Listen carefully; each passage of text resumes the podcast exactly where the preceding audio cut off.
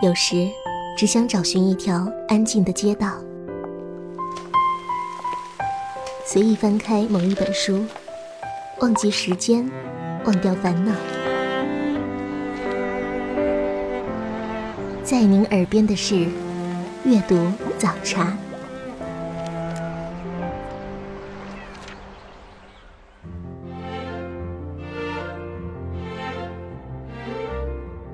各位听众朋友，欢迎收听阅读早茶，我是主持人西西。喜欢这档节目的朋友，欢迎您关注到我的个人微博“嬉闹西西”。前段时间，阅读早茶推出了小说《火星救援》特别节目。由于最近这部电影非常的火爆，关于火星的话题也变得越来越受欢迎，所以今天节目又跟火星有关。与大家分享一份有关火星的科幻小说书单。那么今天节目首先要分享的是多次获得雨果奖星云奖的金斯坦利·罗宾逊所著的《火星三部曲》。今天的第一本书自然就是《火星三部曲》当中的第一部《红火星》，那么稍后还要说到《绿火星》《蓝火星》两部。科幻小说对火星的关注，由19世纪下半期人类对火星的科学观测而引发，并在20世纪中后期进入了高潮，成为经久不衰的热门题材。红火星讲述的是这样一个故事：为了解决地球的人口爆炸问题，人类尝试将触手伸及邻近的星球，将其改造成第二个家园。公元2026年。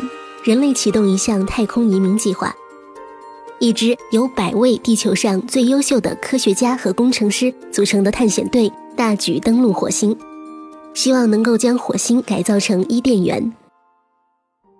第一批的火星移民也终于选定，男女各五十名，其中有三十五个美国人，三十五个俄国人，还有三十个是各国的精英。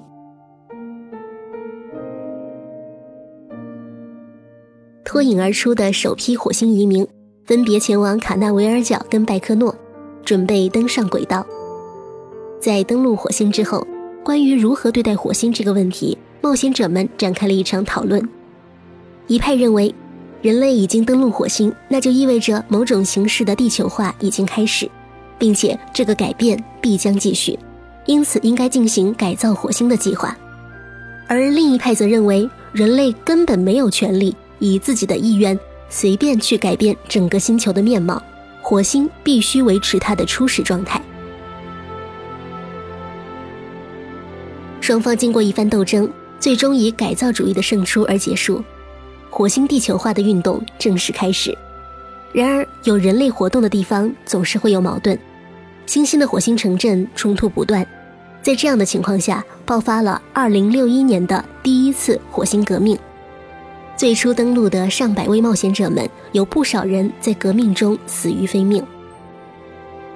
随着时代的前进，小说进入了第二部《绿火星》。自首批百人小组大举登陆火星以来，已经经过了一个世纪。不过，火星地球化的巨大工程才刚刚开始。百人小组成员经过那场战乱，早已折损大半，其他的也都四处逃散。他们之中部分人坚持。火星应维持贫瘠、荒凉、原始之美的理想，由诞生于火星的新生代传承下来。新一代领袖彼得·加钦带领众人从事地下反抗运动，百人小组中幸存的玛雅、纳蒂亚以及萨克斯等人也挺身而出，积极串联散沙似的反抗势力，为了实现他们终极的目标——自由火星。紧张对立的形势持续升高，革命一触即发。随后，故事接着绿火星的结尾，走进了第三部蓝火星。这部的内容方面比前两部书要宽得多。公元二一二八年，火星解放了，他们推翻了地球的统治，避开了一触即发的内战，创立了全新的宪法与政府，名副其实的自由火星诞生了。在行政会议与全球环保法庭的治理下，火星展开了一连串的建设，红火星显然已成往事。如今，这颗星球一片生机盎然的绿意，甚至出现了蔚蓝的海水与天空，简直是一个完美的乌托邦。然而与此同时，地球经历了洪水肆虐、文艺复兴以及随之而来的人口爆炸，移民、移民再移民，从地球到火星到整个太阳系。人口问题使地球与火星之间弥漫着一股紧张危险的气氛。他们辩称，如果数百万的地球人涌入火星，那么火星该何去何从？不只是地貌将会为之改变，连由火星纪元开始形成的火星文化也将面目全非。蜂拥而入的地球人数量不久就会超过土生土长的火星人，到时岂不是会以地球的旧文化取而代之？毕竟。各地的出生率都在下降，无子女或是只有一个子女的家庭，在火星以及地球上都比比皆是，所以土生土长的火星人不可能激增，他们很快就会变成少数民族了。虽然矛盾是科技进步之后产生的新问题，但矛盾的本质并没有什么改变。人类总是有贪欲，而人类也总是有道德，可以说。火星三部曲正是在不断进行着这种利弊权衡，或许也诉说了一种缠绕在人类身上的宿命。哪怕找到了另一个地球，人类的本质不会有任何改变。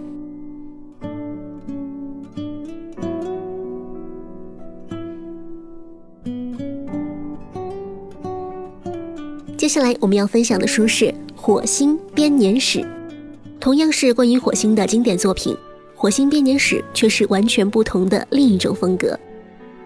简单点说，火星编年史的作者雷布拉德伯里不是罗宾逊那样的理工男，他更像一个诗人。雷布拉德伯里，美国著名科幻作家，一九二零年出生于美国伊利诺伊州，出版了五百多部作品，涵盖短篇故事、长篇小说、诗歌、戏剧以及电影、电视剧本。《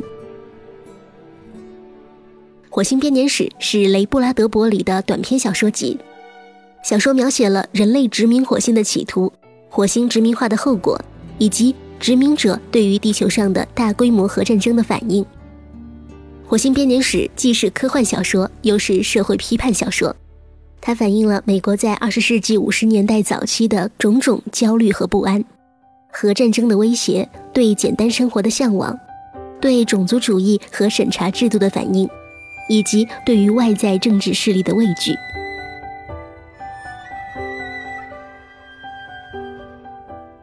布拉德伯里以极富创造性的想象力，给人以触及灵魂的震撼和冲击。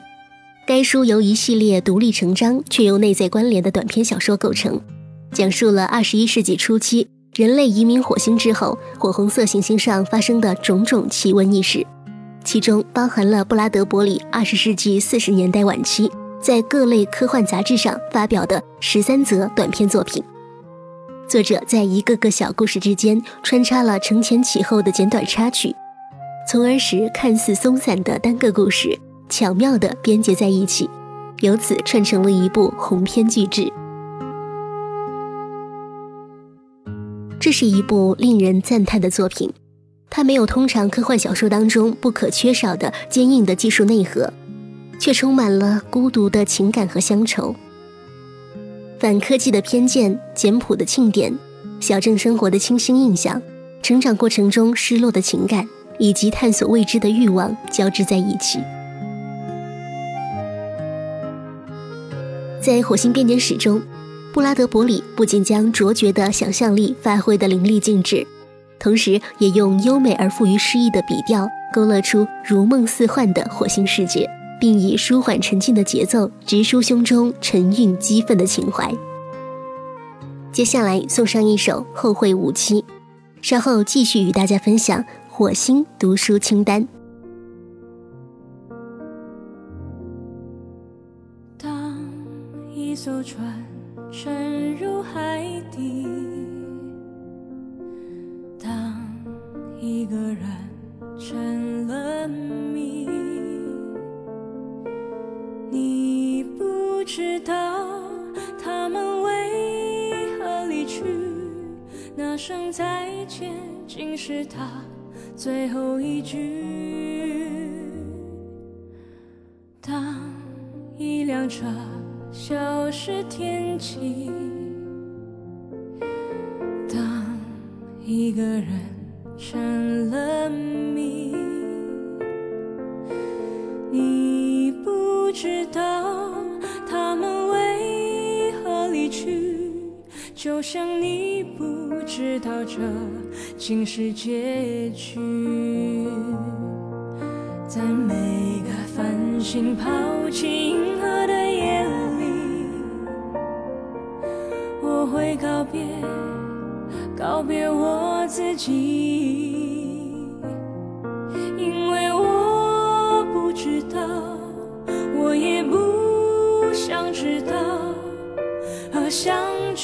之间的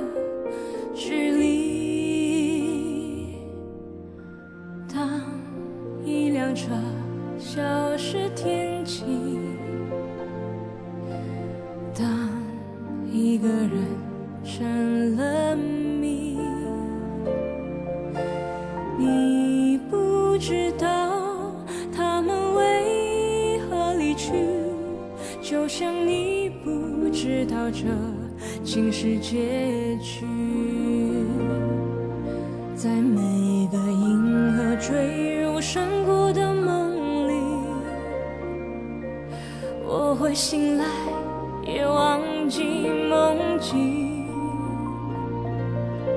因为你不知道，你也不会知道，失去的就已经失去。当一艘船沉入海底，一个人成了谜，你不知道他们为何离去，那声再见竟是他最后一句。当一辆车消失天际，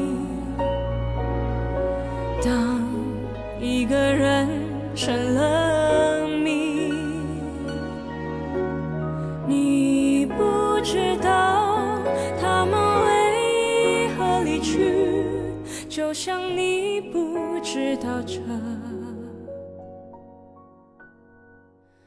竟是结局。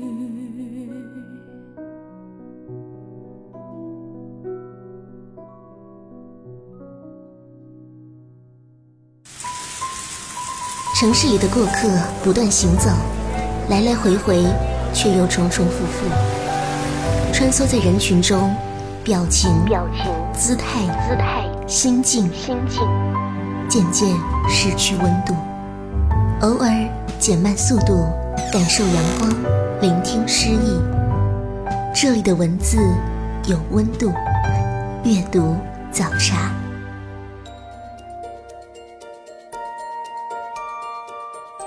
您正在收听的是《阅读早茶》，我是西西。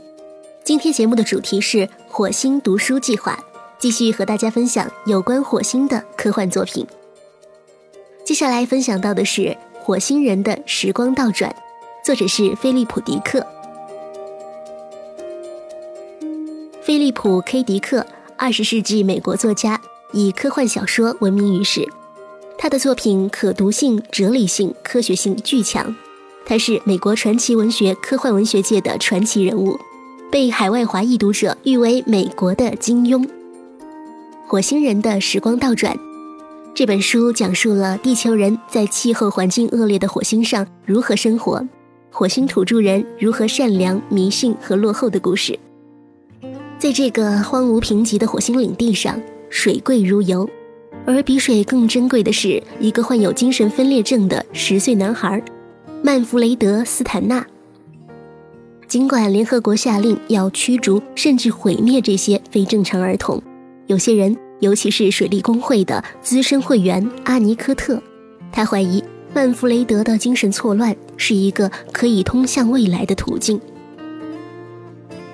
本书的主人公杰克是个精神分裂，他妻子也一样，他们有一个特点，就是能够看到未来的某一个时刻。但是看到的未来总是特别悲惨。但这种未来是一种可能性，不是必然发生的。你要是干涉的话，它也可能不发生。而十岁男孩曼弗雷德·斯坦纳就更厉害了，他能看到百年之后的未来，于是这个小男孩就被利用了。不是靠工具造成时空穿越的效果，而是靠一个有精神分裂，因而可以预见未来的儿童。这本书发明了一种理论，不知道有没有相关的实验支持，那就是精神分裂自闭症患者对于时间速率的感受与大多数人不同，这是使全书合乎逻辑的主线索。但是，这又将是一个怎么样的未来世界呢？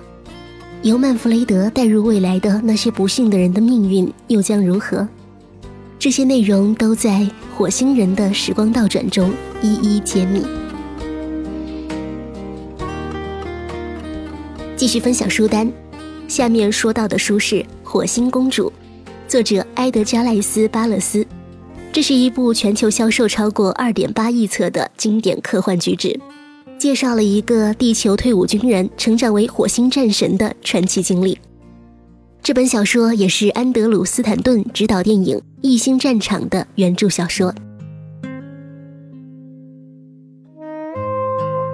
在众多关于火星人的科幻作品中，巴勒斯塑造的火星人给人的印象尤其深刻。他们头颅巨大，颈部硕长，躯干瘦小，而且竟然是卵生。巴勒斯有关火星的第一部科幻小说《在火星下的月亮》发表于1912年，1917年再版时改名为《火星公主》。它讲述的是一个名叫约翰·卡特的美国人在火星上的一段冒险故事。这部小说将科学、冒险、斗争和爱情有机地融合在一起，极富新奇性和吸引力，让当时的读者产生了一种奇妙的感觉。简单为大家介绍一下这个故事：久经沙场的美国骑兵上尉约翰·卡特，在一次昏睡之后，发现自己已经到了火星。在火星上，他有了失重的感觉。他在火星上同火星公主德亚索利斯发生了恋情。最后，他不仅救出了被异族俘虏的公主，还为火星居民赢得了和平和友谊。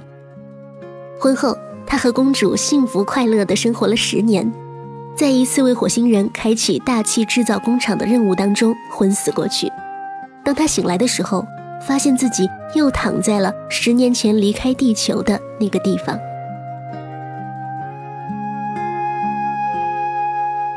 以想象力丰富的火星公主开路。从一九一二年到一九五零年，巴勒斯推出了他的现代神话般的火星系列小说，在三十多年间，这个系列出版了十一卷。这些混杂着西部故事和剑侠文学、颇具科学浪漫主义色彩的系列火星神话，首开太空小说之先河，形成了科幻小说的一个新类别。接下来我们要说到的书是。飞向火星，作者乔·霍尔德曼，雨果奖和星云奖双料得主，曾两度担任美国科幻作家协会主席，目前是美国麻省理工学院副教授，曾著有《门》《意外的时间机器》和《古老的二十世纪》，文字风格清晰明快，常以其聪明才智提出了基于尖端技术的思考，被誉为科幻小说界最可靠的开创者之一。《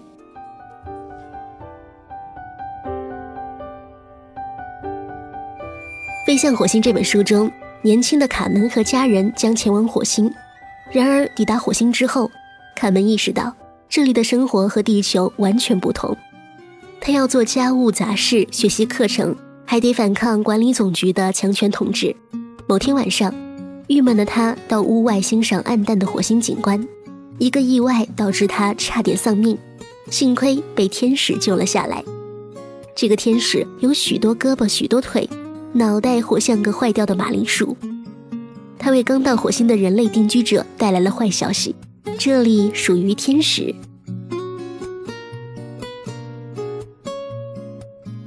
一个很有趣的地方就是，主人公是搭乘电梯去往太空的。这样一来呢，可以节省一大半燃料。这想象力有够超前的，最起码不会是有去无回的单程之旅。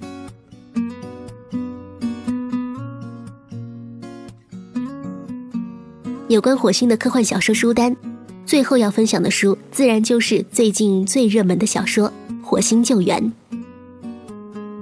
《火星救援》简单来说呢，是这样一个故事：六天前，宇航员马克·沃特尼成了第一批行走在火星上的人。一场突如其来的沙暴让阿瑞斯三的船员被迫放弃任务，在撤离的过程当中，沃特尼遭遇意外。被孤身一人丢在了这寸草不生的红色荒漠中，剩余的补给也远不够撑到救援可能抵达的那一天。但是沃特尼不准备坐以待毙，凭借着他的植物学家和机械工程师的背景，他决定跟火星来一场不是你死就是我活的过家家游戏。这部小说的魅力就是在于它看起来特别的真实。虽然说它是一部科幻小说，但是呢，却有着扎实的科学和技术基础。而且这本书当中的知识不是幻想出来的，而是人类已经或是即将拥有的。作者安迪威尔的性格非常的幽默风趣，所以他塑造的男主角的性格也是极尽幽默。沃特尼在火星上乐观幽默地面对挑战，逐一解决难题，挥汗火星蔬菜大棚，改造漫游车横穿红色荒漠。只为回到地球那个甜蜜的家。他用自己所学的植物学知识，把居住舱改造成了土豆种植大棚；用工程学知识建造了新的火星车探险，并最终成功向两亿两千五百万公里之外的地球发出了信号。于是，一场全人类参与的火星救援由此展开。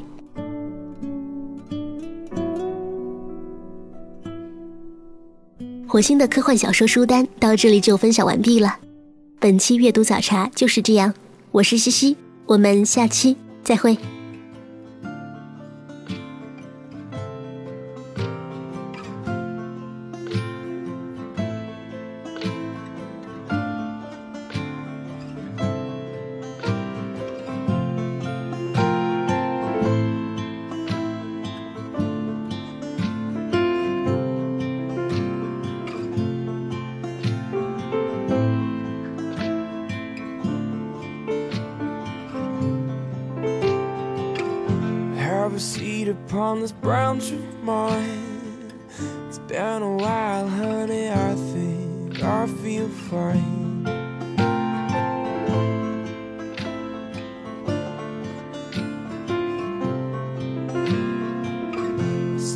Question mark atop your spine. I've got a ladder, honey. Won't you let me climb?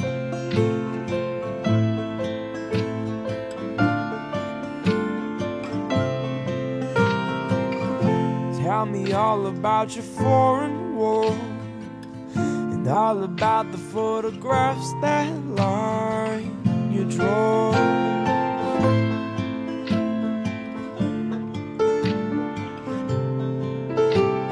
I know a lot about closing doors But not enough about what opens up yours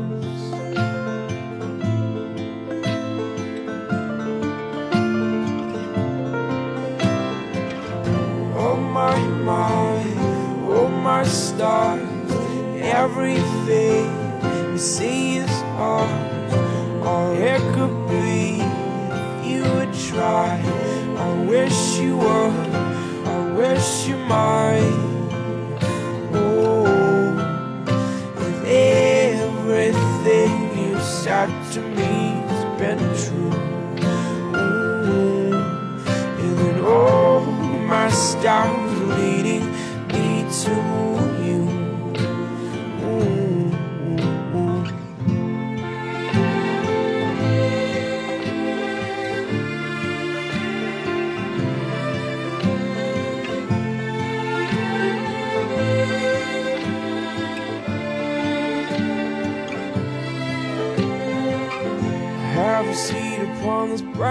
mine. It's been a while, honey, won't you take your time?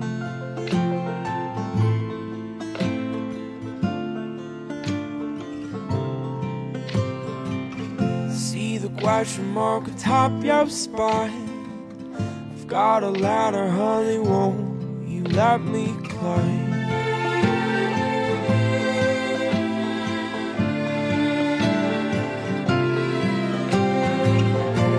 my mind, oh my star, everything, see is all.